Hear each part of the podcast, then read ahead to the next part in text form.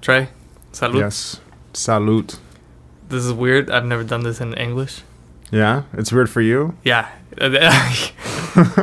That's right. It might not be weird for you because this is the first time you're doing it, but uh, welcome to the podcast. And I'm really excited to open this new chapter of podcast in English, which um, feels like there's a good audience for it. I mean, I've, I know people uh, in places that don't speak Spanish, so it's probably good to have, uh, you know, uh, avenue in a different language. Um, do you want to introduce yourself to people?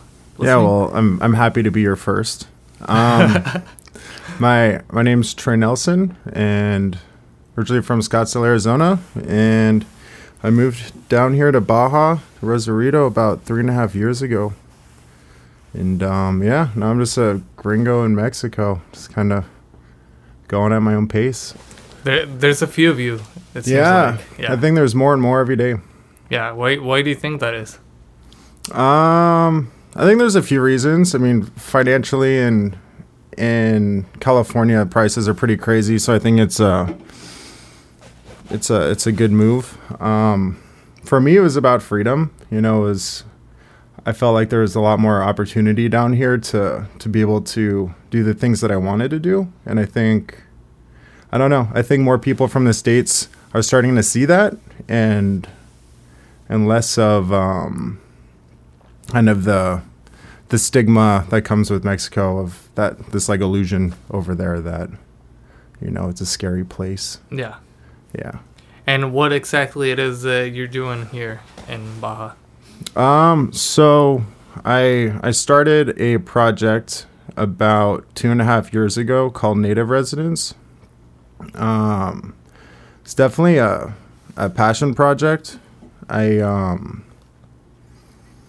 I've I've always wanted to get into construction and and design, and before I was in I was in financial services and um, it was just the wrong wrong path for me. So long story short, I got up and uprooted and, and moved down here and, and started this started this project. Um, that basically we we built built a, a vacation community out of re, repurposed materials and natural building techniques. Nice. Have you read the billboard that says the American dream is Mexican? No, but it makes sense. Yeah, and uh, I mean, I want to include a little bit of visual uh, reference to what you're talking about because it's really hard. It feels like for people to really imagine what you're talking about. Yeah, Even even to me, it was until I got there. yeah, it's hard to describe. hmm You know, it's it was a lot from the heart and the soul, and not much of a business plan. Okay. Yeah. What What do you think was the drive to to get that moving? Um,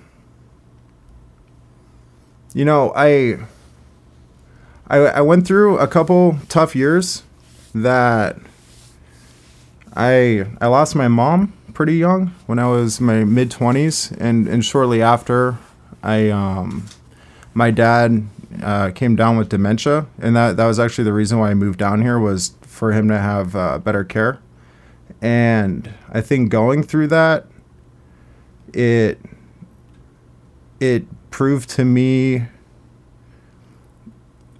um basically to follow my heart you know to to um do do something that that that was from the heart it was with passion and um i don't know something that that as i move forward was i don't know something that was completely you know for myself Um, and I feel like this is the part of the conversation that I know might get kind of. I don't know if it's difficult for you to talk about this stuff or not, but like I feel like to me, um, when I first really got to know you, and let me just close this real quick. Sorry, part of part of the deal. the No worries. Um, like I feel like I really got to know you when we went to the street market, yeah you know, and this is really what sparked the whole idea of doing the podcast with you. And uh, because I sensed like a lot of different, very human aspects to you know, your story, and it it wasn't just like. Oh, what you first said. Oh, it makes sense financially to move down to Baja, Mhm. like do this, right?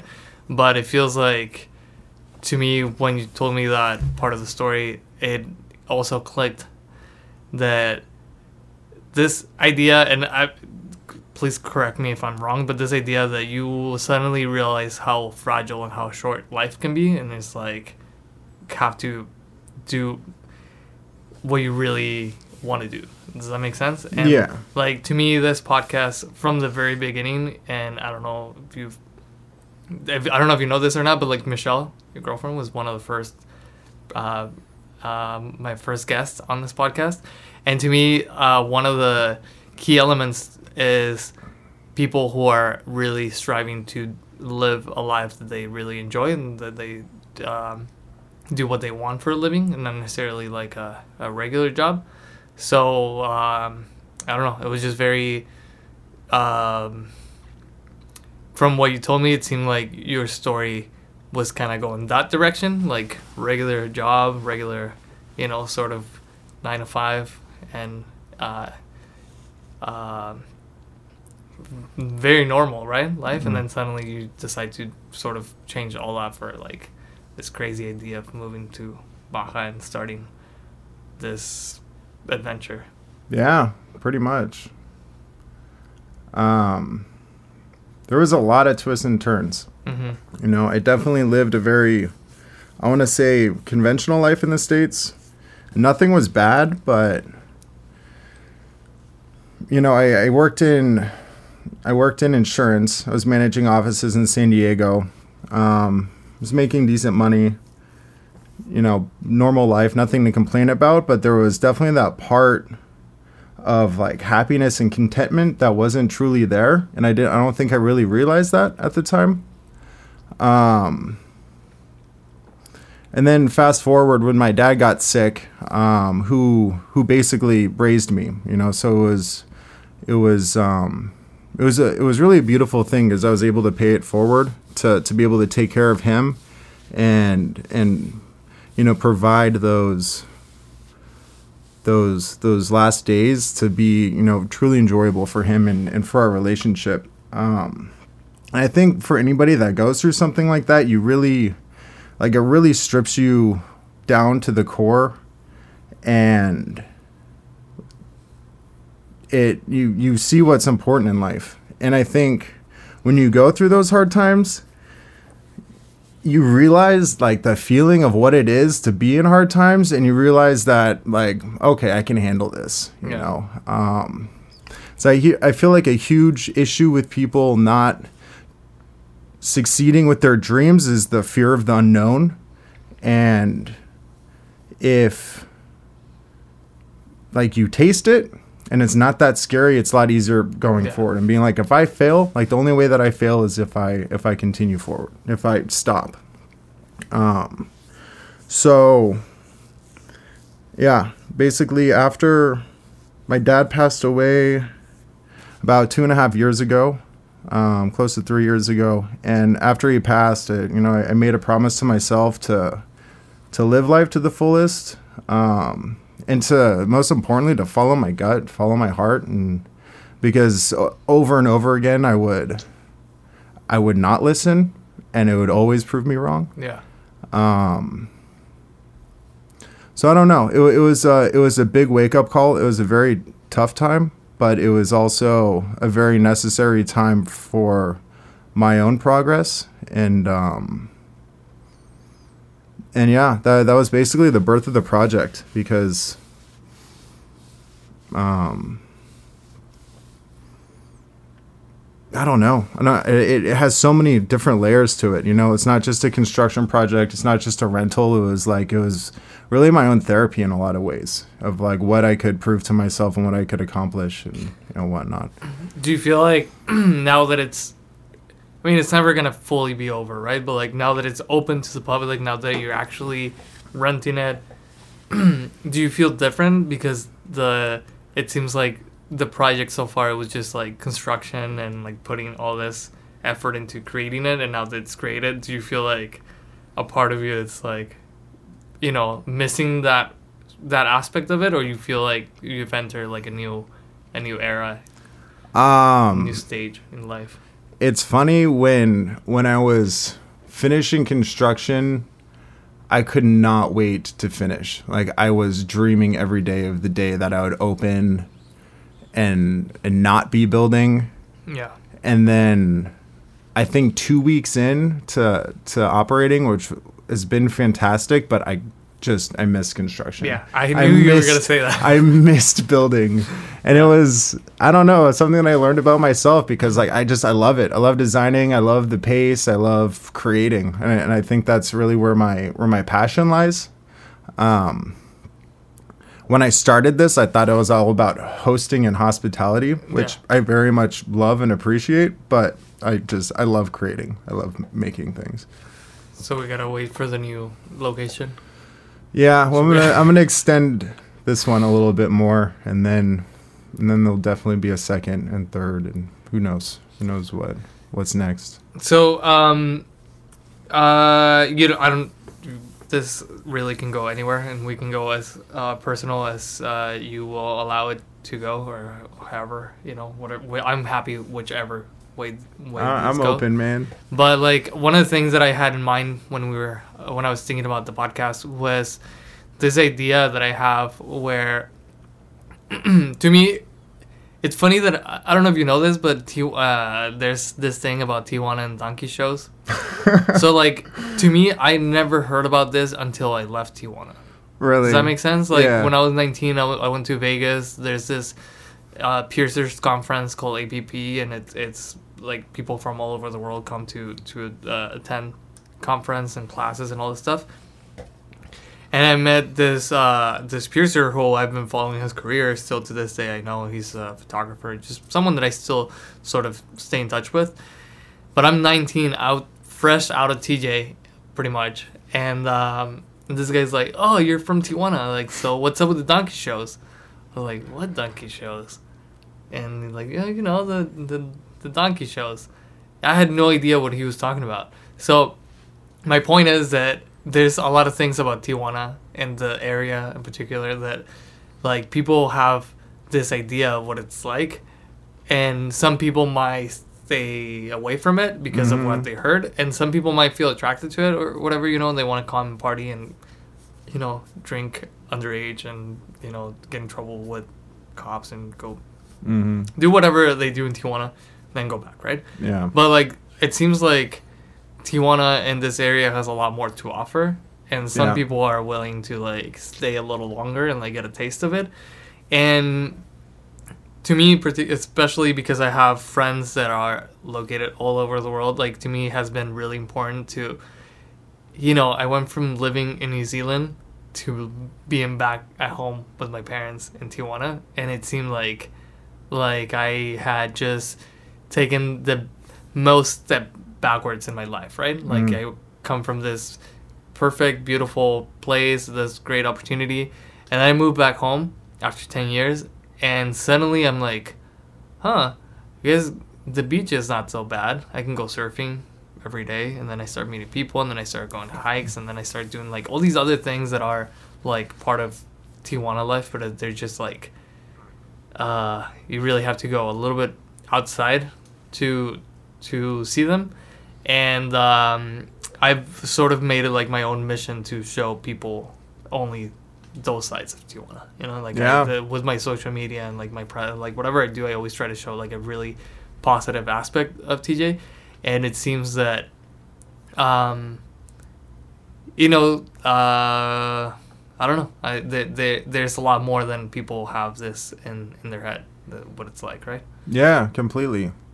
I, I honestly I find it really sad the what like what people from the states come down for the the tourist community that's built around it is I think a horrible representation of of what Tijuana has to offer and the rest of Baja. Um, I think there's there's a lot of very like positive things to do in TJ. You know, it's not it's not just built around revolution and, and donkey shows and strip clubs and margaritas. You know, it's um it's got a lot more depth, a lot more culture. you know, art, music. It's, I, I think it's got it all. And then you go south, you know, it's not just papas and beer. It's, you know, there's there's beautiful mountains. You got the vineyards. Um, I don't know. It's it's truly a magical place, and it's something that I fell in love with. You know, it took me a while to get out of that the like the blanket, the like foreigner blanket of doing the tourist things and like discover those those hidden gems. But man, it's um it's wonderful. I don't know, and and I think it's uh it's a huge opportunity for this area to to show that. And I don't know. I, I hope uh, more and more people from the states are, are able to, to experience that part because it's far more fulfilling than than the normal normal experiences. What about your experience with the people that you've met here? Um, I mean, it's been great. It's been all over the place, though. You know, it's like if if you hang out on Revolution at four o'clock in the morning, it's going to be a lot different than you know hanging out with you in the studio. Yeah. You know, um, I think I think there's a huge variety of, of people here. Um, I mean, just it just depends on where you decide to, to put yourself. It's just uh, I've I've uh, sort of keep reminding myself of like how lucky like Anna and I are to have this connection with friends that we've become like really close with, Yeah. and how um, just everyone's like so inviting and so uh, welcoming and so friendly to each other, and Yeah. it's almost like once you if someone from the group of friends invites someone over, it's like almost like they instantly are already friends. Does that make Yeah. sense? Like it's like when I met you, I'm like, all right, this this dude, this dude's cool, right? Because Yeah. you came with Michelle, so I'm like, there's something there, right? Yeah. And then my friends uh, Jill and Kevin, who you met last time, who well they they showed up. Uh, Jill came to the to the opening party at Native. I don't know Mhm. if you remember, but like so my friend saw her once for like half an hour, and then she came over to Moon Sessions,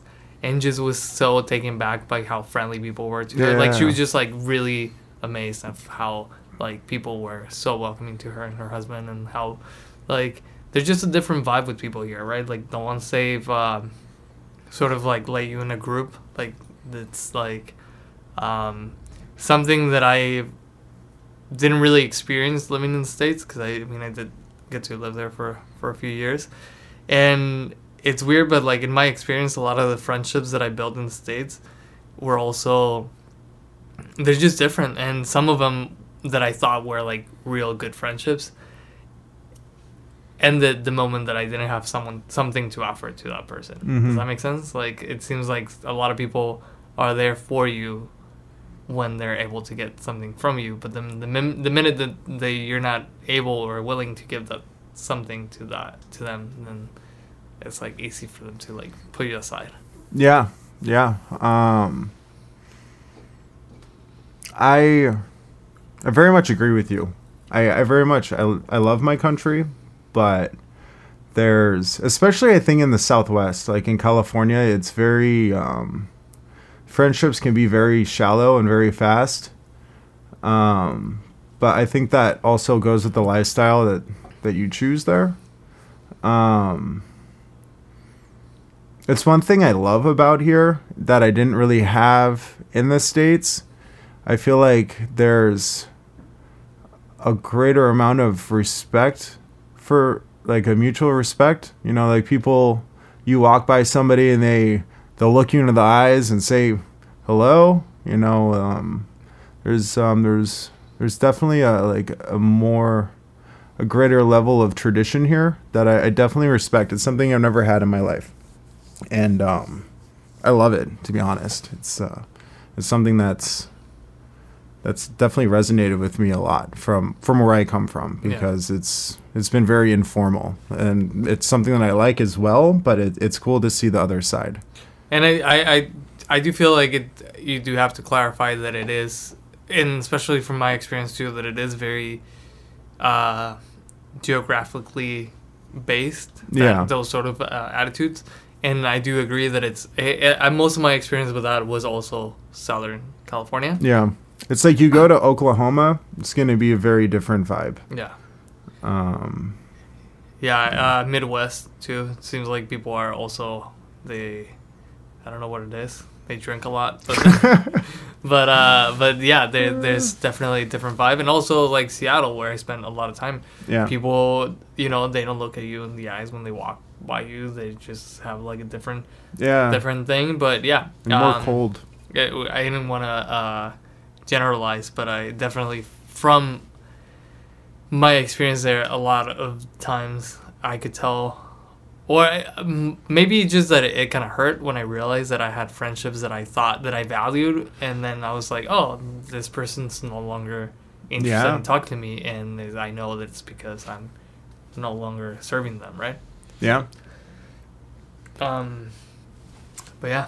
Um, so what's what's next? You definitely staying here for good? Is that what you're? It's looking like that. I um my business is here. I met I met a wonderful girl who's one of your good friends that I, I don't think she wants to move to the states anytime soon so um I and honestly at this point in my life I have no desire to move back. I, I very much love my life here. And uh, yeah, Mexico has definitely provided me a lot. I'm rooting for you, man. Yeah, uh, how's thanks, that? man. How's that? Um, because that's another thing that I realized too, and especially you know they just said that like how the French the relationships that I had Mhm. were so uh, to to me at least my my relationship here with Anna, who's really good friends with your girlfriend, um, just is so much different, and so there uh, there's a different substance to it. And I don't know if you if this is something that you've already encountered in Michelle. Like, is there, um, there's definitely like a different, I don't know, if attitude or personality than someone from the U.S. Right? Like, there is something completely different to the culture here. Yeah. Um I mean, we are very f- I f- Americanized here, but like for, sure. part, yeah. and and she is as well you know but i think i don't know i feel our relationship is very much like beyond anything cultural of like why why we vibe. Yeah, um i i love her tradition though you know i um there's something about about about her and and the family that she comes from and the way that she was raised that I, I very much respect that I think is more difficult to find in the states for sure um so yeah I don't know like be, between her and I it's it's been a, a fantastic fusion of two people and yeah that's something that the way you just touched is something that we've been talking about. I mean, you probably don't know because they're all in Spanish. But, in the last few I'm- podcasts, I'm learning. in the last few podcasts, we've been talking about, um, or actually in a lot of them, we've been po- talking about the family values and how it seems that they've made like a comeback, like a strong comeback at least. here or Yeah, in the here. states okay here and honestly like that's one of the main reasons that i feel i feel so connected especially with like anna for example like i know that she has family values and i know my own family values and then when we're together and like even when things might get rough you're like well this is what happens when you're in a family right? Like things are not always going to be what you want them to be but then that that family aspect of it makes you want to stay there and like want to you know work through things and not just like be like oh whatever i'll just move on to the next right because that's Mhm. like a pattern it almost seems like not necessarily americanized but like definitely like um uh, part of like this life that we live when you get bored of something and then you just want to replace it with Yeah. something new phones channels tv you know whatever it is that you're that you're uh, being entertained by the moment that it doesn't serve you you're like willing to throw away dispose very disposable but there's something about having the sense of family that you're like oh this is something that's worth you know preserving so i might put some effort into it and like be willing to work through it right Yeah, absolutely. I think I think we live in a very uncharted time right now with what you said about technology and um, just how fast-paced society is. That to I think we we sometimes lose a lot of times lose what what makes us happy. Like the the simple things in life that that makes a person content, that makes a person love, you know, just and find peace. Yeah. I think it's with so much stimulus, it's it's it's much easier to get away from that, to forget about it. Um, and I think that comes with family values, you know, with that comes with love and finding a partner. Um, I think that's why divorce is so high in the states. You know why relationships don't last, like we talked about friendships. Um, but I also I, I have a lot of hope that it's coming back around. I think people are realizing it. Um, you know, more people are going the holistic route. You know, changing their diets. Um, so as much as I, I feel like we veered away from from these types of values that I think make us human, I think the it's slowly but surely this realization of being like, oh damn, we are way far away from our center, and yeah. and I feel like there's starting to be a shift back to what it is to be human in a way. Yeah, that's why it's so uh, important to have these people in life in your life that are sort of like these reminders, you know, that mm-hmm. you're like, mm-hmm. hey, you're whatever, you know, whatever they have to tell you, but then you're like, like recharge. But like I saw Michelle this morning, and it's like, and like anytime you, every anytime I interact with her, it's like always like this like boost of energy, and you just feel like so, uh like um, I don't know, like there's you know, there's like a glow or like a sense of like energizing. You know, you're like, ah, cool. And yeah, honestly, that was one of the the reasons why I had her in the podcast right away. I think she was the first uh, female guest, and uh, if I remember correctly, and it was so nice because she's uh, uh so unapologetic about her ideas and her uh, you know like her um, everything that you're sort of describing this uh, sense of being connected to something uh, well whatever makes us human or whatever mm-hmm. goes beyond that or whatever so like it's pretty pretty nice to always hang out and have this these interactions with people that are not just like very superficial mm-hmm. like very you know yeah and also uh, we've been I don't know I don't think we've seen you there, but like we've had this tradition of going to her house on New Year's Eve, and uh, so hopefully this next year we'll get to do it together. Yeah.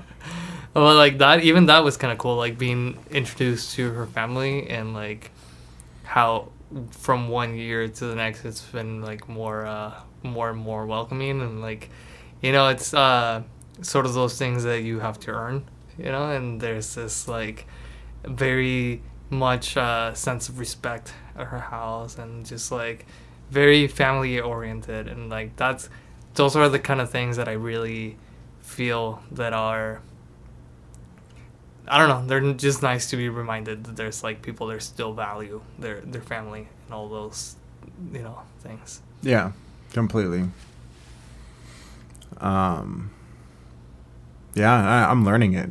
You know, the uh, it, definitely was. Um, I said it, it's been it's been a huge change for me of, of where I came from and and Michelle's family is is definitely like a traditional Mexican family and it, it's incredible to learn those values because it's it's a huge um, like learning learning curve for me but I'm enjoying the process of of you know lear- learning these things. Were your parents still together? What's that? Were your parents together still? No. No. Uh no, they they split when I was 2. Oh, damn. Yeah. Did you grow up with your mom your dad? They they sp- did dual custody. Mm-hmm. So I went 2 weeks, 2 weeks between my parents until I could drive. Yeah. And then I started, and I just kind of made up my own schedule after that. Damn, that sounds pretty tricky. Yeah, I mean, I I I didn't know any better because that was the way I was raised. Yeah. You know, it's like you can't really, you know, compare it to anything. Were they were they uh, at least uh, cordial with each other? Were they They n- no, I, I they didn't talk. You know, um, they they were both great parents, but the the relationship between between the two were, was definitely non-existent. Mm. Um, so, but I don't know. That, that was just the way it was. uh, families? So weird. Yeah, they definitely come in all shapes and sizes. Yeah. Um, I lost my mom when I was pretty young, too. Like I was uh, almost eight when she passed, and then my dad remarried. I think maybe a little bit, not even a year after. and um, and so it's kind of weird that I pretty much my family was sort of like made up right after. You know, like having this idea of like what a family is like, and then I don't know where it just like shifts into something Yeah. different. And it was really hard to uh, adjust at first. Um, but then after a while, like you just sort of, I don't know. Obviously, like there are people who give you, you know, your life, your your mom and your dad, but really, family, to me now, it's just something that is more beyond the, you know, that it, can be beyond that, of course, you know, and then, um, so like my dad remarried, and I've, he's been married to his wife for over 20 years now, so Mhm. like they're a family, you know, and they, Yeah. they, I have a little sister, who, um, was born from their marriage, so it's uh with the years like i even though i like resented them and like was had a lot of issues with them growing up like after a while it's just like dude like it's nice that my dad has someone to share his life with and it's nice that they also brought another life and i have a little sister and like all these things that you really um when you're a kid and you're more like emotionally involved like you feel like things I don't know, like I felt like things were taken away from me, and then something else was put in front of me that Mhm. it was not my choice, and it was just like feels like I had a lot of, a lot of anger about all this, and Yeah. like had to like, you know, um, you sort of just like fight all these things, but then it just comes to a point where like, hey, like everyone's happy, like everyone's chill, like I might as well like try to enjoy this as much as possible, and like be respectful towards others, and like be loving, and then out of nowhere, like my family feels more like a family, more than Mhm. ever like a family, and it doesn't really matter where where it came from, you know. Yeah, yeah.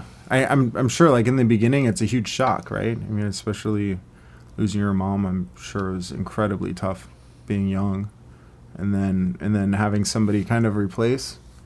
It's tough, but I think I think with the change, as long as it's with love, you know, and it, it it's in a right place, then it then it usually works out. You know, it normalizes, and you over time you become used to it, and and things are good. But the, that foundation is, you know, something that needs to be mutual, and it needs to come from a good place. It needs to come from the heart, and I think you have the foundation. You know, and Ultimately, like I feel like we're all gonna die, and that's like you sure? that's for sure. Yeah, I think so. Maybe. And um, you know, like it seems so strange that sometimes we take something so seriously when it's like Yeah. it's done. I you know I was telling you a crash the other day. It was like one of those crashes where a matter of an instant it could have been fatal. Probably you know like we could have both, if not died, ended up in the hospital. Like it could have been like a big deal, and it didn't happen. Mm-hmm. So it's like, all right, like I can now move on with my life, right? But uh, like a part of me is also like, damn, you could have almost died, right? And you can almost die at any point in your life. Like you don't Yeah. really know about it. But And there's a lot of times that it's really close, right? Yeah. There's probably like multiple times a day that it's like you almost died, and maybe you didn't know it. You know, you have no idea. But yeah, people die from plugging things into the wall. Yeah, I mean, something could literally fall out of the sky. Who knows? There's there's there's a million different ways. Yeah. So it really, all that shows to me is just like you know, I don't feel like I had like one. Uh, I I don't feel like I had a near death experience. At least not this time. I feel Mhm. like I might have some before, but like at least this time it didn't feel like a near death experience. It just felt like we crashed and nothing happened. And that's Mhm. it. But like there is a sense that in, in me that is like, hey, like should enjoy life. You know, you should be nice to people. You should, you know, really. Um, there's a a thing in one of the one of the books that you saw on the bookshelf today that talks about your what how they call it your last battle. So it talks about like any interaction that you have with someone, you have to consider it as your last battle. So like when I leave with you, I don't know if I'll ever see you again. So like it really you have to end it as if it's like the last time you're gonna see someone, and so you never want to leave things like you know um, Like unresolved. yeah exactly yeah Yeah. yeah because you really like it would be kind of shitty right if you were shitty to someone and then that person Yeah. it's no longer here then you're like damn i could have you know if only i hadn't taken that shit so seriously and just be nicer to this person right Exactly. And I think um, I think it's a training, you know, with, and I, I I'm sure a lot of people, you know, the way that they're raised, it's easier, but you know, I, I think a lot of us are, are stuck in our heads and we're we're very preoccupied with very minimal issues, or if issues at all. And a lot of people go the the rest of their lives, you know, just not really getting to experience the the full potential of life and um, I think for a lot of us, it's kind of deprogramming. You know, it's like that's where you know meditation comes in, um, yoga. You know, just just these practices of being able to break that that mental chatter and the, the preoccupation that goes on in your mind because it can it can consume you all day every day. You know, that's your life. That's what you believe is normal, and you don't know anything better until until you experience it. You know, and then and then I think it's your job once you experience it to be able to to to practice to continue it. You know. were these things that you were already interested before Um, no, I had no pretty- idea until until after I started the project, and somebody posted on my Facebook to read this book called The Surrender Experiment, mm. and I read that book, and and then I started meditating, and then I don't know, I, I fell in love with it. do you follow like a specific practice not necessarily you know, I, I read a good amount of meditation books and kind of did the how tos and whatnot. And over over time, I started getting pretty frustrated with it. Um, and I forgot where I, I feel like I heard it on a podcast or, or something about you know developing your own practice and uh, developing something that that attunes to you. Um, so that's what I do now. Like I, I, I no, no longer really read books on it it's just from my own experience and you know something that so how do you know you're doing it me. right I don't I don't think there's a way. exactly Who wrote that? Yeah, exactly. and I feel I feel the same way. I have a I have one of the guests here on the podcast who has become like a pretty good friend of mine, and he actually has his own podcast, and it's all about meditation, it's all Mhm. mindfulness. But it was funny because we sat down and we were just like, I don't know, we started talking about meditation. So I was like, oh, so you like I had no idea. So I was like, oh, so you practice meditation like how often? And he's like, every day for at least half an hour, sometimes an hour. I was like, what? like, who does that? and uh, it was pretty cool, like to, you know, feel like, like, oh, this is something that I do, and then meeting someone that you're like, oh wow, you're actually like, you know, are fully committed to it. Yeah. And so it was pretty interesting. But he has he follows like a, a specific practice, mindfulness Uh-huh. uh, which is you know non-spiritual. It's just like a you know um just a form of meditation, and I've uh, done a few guided meditations with him, and it seems like it's a good, you know, a lot of people are good following instructions. So when they're telling you close your eyes, focus on this, don't focus on that. Like people, some people are really good at following it, but to me it doesn't work. Like I feel like I am more also on the solo Yeah. You And like what's working, you know? Like I feel like there's different levels to meditation. It's like you can follow a guided meditation and you can become relaxed, but like and maybe you're content with that, you know? But I think I think people don't realize how far you can go into meditation and how deep it can get that I don't think any instruction booklet or any guidance Yeah. you you can't you can't follow it. I don't know. I think it's something that you you have to administer yourself.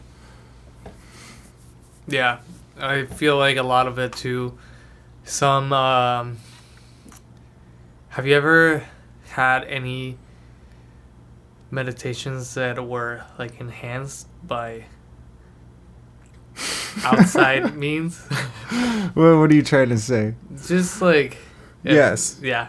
Yeah, of course. Yeah. So I feel like it's really strange because I know that people have the practice meditation and are very committed to it and like have really good experience and, and also feel like they've gone really far. Yeah.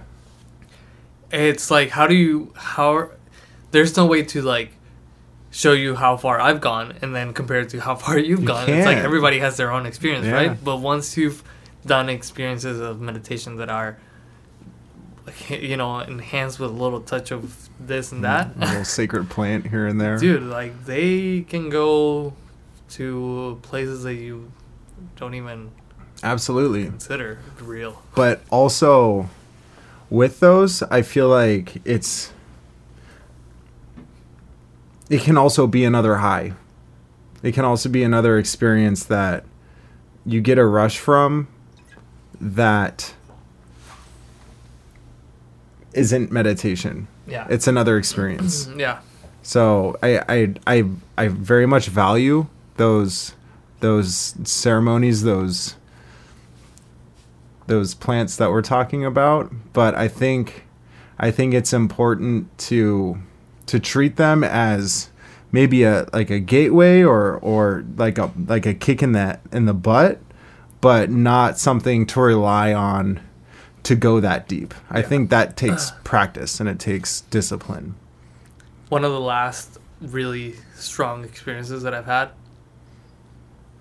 like the yeah the strongest enhancer there is uh i i did i did get a kick in the butt like straight Yeah. and um and this is this is one of the tricky things to talk about because you don't really know what's real and what's not and what's made in your mind and what's your own psyche telling you like hey like maybe you should be careful with this. Mm-hmm. but I, I do remember being like in front of these like very judgy very tall people. And uh and i remember because i was in this room and i feel like i could barely see like their ankles. Like it was like all i could see. And so they were like freaking big and uh and they said like one, one of them was like hey like you don't have to put yourself at risk with these things when you can come here without doing those things. Mm-hmm. Does that make sense? Like Yeah. sort of like you have the tools to like here on Completely. your own. But it's so much work. It's like so much you know, it's like It's how much who, do you who has the time? For sure. But like at the same time maybe that's part of the issue, right? It's like when you're so preoccupied you have no time. And so a big reason why you think you have no time is because you're not meditating. yeah. Yeah. and yeah. then like that uh what's that Zen quote? You know which one I'm talking about? there's a lot of them. The one that says that uh you should meditate for 10 minutes unless you're really busy, then you should meditate for half an hour. Or like, yeah, unless you don't have time to meditate, and then you should meditate for half an hour. I like that. Yeah, Yeah. something like that. No, I, what we're talking about these these enhancers. The last time I did it, rocked my world. It was not an enjoyable experience, and Two weeks ago. yeah, yeah, as you know, and that was a big lesson of being like, the, maybe maybe your time with it's up. You know Yeah. that that you don't need it, and um, yeah, move forward. I don't know. Well, I mean, every once in a while, it's just, it's also not, it's also important not to depend on outside things when the mind itself is so, so so imaginable and uh, the the places that it can take you by itself. And uh, you were before the podcast we were talking about the the breath work, Mm. and it feels like my my meditations have always been uh, related to breathing exercises, and I Mhm. like having like really long restricted uh, breathing, like, and so that's what I mostly use for meditation, and uh, to me, like taking like this really really long breath and holding it, and this like sense of quietness and like stillness, while you're sort of like waiting for your own body to tell you like dude you need to you need to breathe again you know like you need to get some air and um, being able to sort of not necessarily fight it but like hold it Mhm. and just stay there in that place it's so nice. It's like um, i don't know what it's like to do like you know uh, people who do like underwater exercises and stuff like that but it seems like it must do something like that where you're just like in a moment of total uh like stress. Your body's in stress like you need to breathe but then at the same time you're trying to like keep it cool. Yeah. I I had my first experience of breath work as I was talking about this weekend at Bhakti Fest with Michelle. And that like that was that rocked my world. That was like we were talking about ceremonies and I went deeper farther than I had ever been on any type of ceremony. I was definitely in nothingness and I don't know. It, was an incredibly huge um, breakthrough for me. It's, it's incredible what you can do with breath. yeah It can take you a lot of different places and like really get to know your body, your body and mind. have you ever tried the isolation tanks you know about No, sounds horrifying. yeah okay it's like where you just are floating, right? And there's like no sound, no sight, no f- feeling. Yeah, sort of. I mean, Yeah. uh, the whole idea is that you're floating your body in this density of water that is this water that's so dense that your body floats, Uh huh. and the temperature is your body temperature. So it's hard to tell where your body starts and ends. So you just sort of like you remove the sense of feeling of your body, and then you can't see anything, and then your your ears are underwater, so you can only hear your like your heartbeat. It's pretty strange because your body, um, I mean, you can still feel something, but your mind is not getting any input from the outside world. Yeah. And so it sort of does something where it like feels that you're sleeping or that you're so it kind of goes into this like dream state. Yeah. You're like just the brain. There's no body. Yeah, exactly what you just said is the best way to describe it. So you, I know you, so you haven't done it. I'm guessing. No. Uh, I mean, I'm I'm down. It's So you see I'm how like I'm kind of claustrophobic at times, and it sounds pretty claustrophobic to me. well, you have you have to remind yourself that there's a, a door that you can open at any time if you feel like it. What? Yeah. But you're like in water, aren't you? Yeah, but I mean, it's a, you're still in a tank. You're not in the open ocean. I mean, if you, you really want to get out, you can get There's out. a door in the t- like Yeah, underwater in the tank. So you see how this microphone is like uh straight up and down? This is how your body is usually, right? Mm-hmm. When you're standing up. When you're in the tank, or at least my experience, it's like hard to just to tell if you're standing up or if you're laying down. So it comes to a point where you're like, I know that I'm laying down. I know that I'm laying down in water, but your head, because it's just your, it's almost like your brain. It's almost like they take your brain out of your head and they put it in. Like, was it water. enjoyable at all? Yeah, of course. Yeah, I mean, I I don't know, man. they, there is this illusion of control that we have as Yeah. humans that we feel like oh i want to make sure that i can you know get up and get walk out the door whenever i want to and then i have this control that i will get in my car and drive to this place right Mm-hmm. it's all really it's like you're making that up. You know, it's all it's all a construction that you're that you're telling yourself that you have control over your life. But in reality, there's a lot of things that are outside of your control. And also when you get in there, Yeah. you just you just give that control up. You're like, I'm willing to like just you know, let my body sit in this tub of water and see and let it do whatever it has to do. I'm sure if you don't give up that control, it's a very horrible time in there. I bet it can be. I mean, I mean, I bet it could really not be enjoyable at all. Yeah, I mean, it really it's the same. I mean, you probably know people that are like that, and then they smoke weed, and then they Yeah. freak out, and then they are the people that never want to. I'm definitely one of those. You like you get me high and put me in one of those chambers, I will, I will lose it. We do. They need to like change the donkey show for for something like that here So instead of Tijuana being world famous for donkey shows, with the be- isolation Yeah. chambers.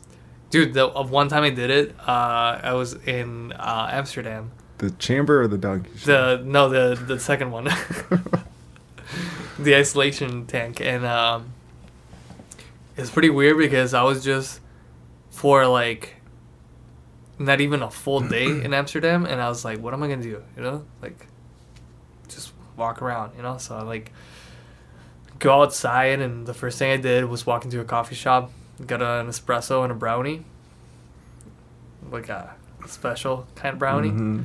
I was like, I'll just walk around, you know, see what's, you know, whatever there to do. And then I had to catch a flight from there to Norway. And I don't know where, I just remember, I'm like, there's got to be isolation tanks. And so I look up and I find this place and I call them and they're like, we actually, like, had a cancellation and we have, like, an hour and a half opening, like, right now. So I was like, I'm on my way and I showed up to this place and it was like a pretty fancy like spa. Like really weird because it's like nothing that I really imagined. Mm. They did like all sorts of like you know beauty and spa treatments. And they had like a really nice isolation tank. And uh and so I went in there and apparently I was in there for a, an hour and a half, but it was just Wow. like I feel like I got in there and then before I know it there No. yeah. Wow. Yeah. Gonna try it out. Yeah, but I was like really altered Yeah, it was the by, brownie. by the brownie. But You um, probably napped. Yeah, I feel like I probably did. But the the worst part was that I got out. I had dreadlocks at this time, and the ladies were like, "You really need to wash your hair," and I was so like I had no idea what had just happened. So I was like, "No, no, like I just gotta just gotta get out of here. I need to catch my flight." And they're like, "No, like really, you have to wash your hair." And I, c- if I scratched it, you had like chunks of salt falling off Ah. my hair. So I'm at this like international airport, catching a flight to Norway from Netherlands, and I have this white powder just falling out of my hair. yeah, I Uh, felt like I was gonna gonna get in trouble, Yeah. but no one, no one, No? no one even a- dared to ask because it, it was probably pretty embarrassing. Yeah. Well. yeah, it's good you didn't go to like secondary security in Norway for having a bunch of white powder in your hair. It was chunks. It was like I like scratch my hair and you can just hear it like. Definitely would not want to sit next to you on that flight. yeah, it was like a 3 a.m. flight too, so Mm. probably probably made a difference. Mm-hmm. You think we should cut it here? Let's do it. Yeah. Is there anything that you want to add? Maybe end with like uh inviting people to your native. Yeah, yeah, we're we're open. Um, and I invite all of you to come and stay. And you know, this the native is a place to um to decompress. You know, to to be able to unwind from the fast-paced life and world. And yeah, it's it's open for everyone. We were just there, and uh, it feels like really. It's so weird because it's so close to here, and we drive by it, that spot every time we go surfing. It's like a place that it's really close, but it felt staying there just felt so different. Just like completely disconnect from the city and the rhythm and just like just kind of chill there. Mm. Checo will treat you My man, Checo. yeah. And doggies and the view, it's just like pretty awesome. And uh, I really love, dude, the fact that I feel like I have a new friend, Ian, who I met that was staying there. It's just so random to like say hi to someone who's just chilling there, like next to your pad, and they're they have a surfboard, and they then you're like, hey, we're going surfing to this spot. You want to come with us? And Yeah. he joined and then we are friends on instagram and like i just thought it was close i mean it's so cool that someone from san diego or not who lives in san diego was just like i'm gonna go to baja by myself for three days like pretty uh uh ballsy i would say you know that someone it's it's very unique that someone's willing to spend three days by themselves does that make sense Yeah. because like nowadays people are A little bit more scared, scared. to be by himself. Yeah, Yeah. Well, we need more of them. yeah. He was he was pretty chill. We went surfing and yeah, we uh, connected and we're gonna make plans to surf again together. That's fantastic. That's what it's for, you know. There's, I think I think it's important to to be able to share those experiences with with people, and with and to meet new people. You know, it's it's all about community. Right? Yeah. Us as humans are very um, we we need each other. We got to stop like putting ourselves in boxes and isolating. so if people want to book out a room with you, how do they do it? Yeah. Um, so you can do it through nativeresidence.com. Um, and I can also be found on Airbnb. Those are those are the two ways. But I think easiest is just booking directly at nativeresidence.com. Nice.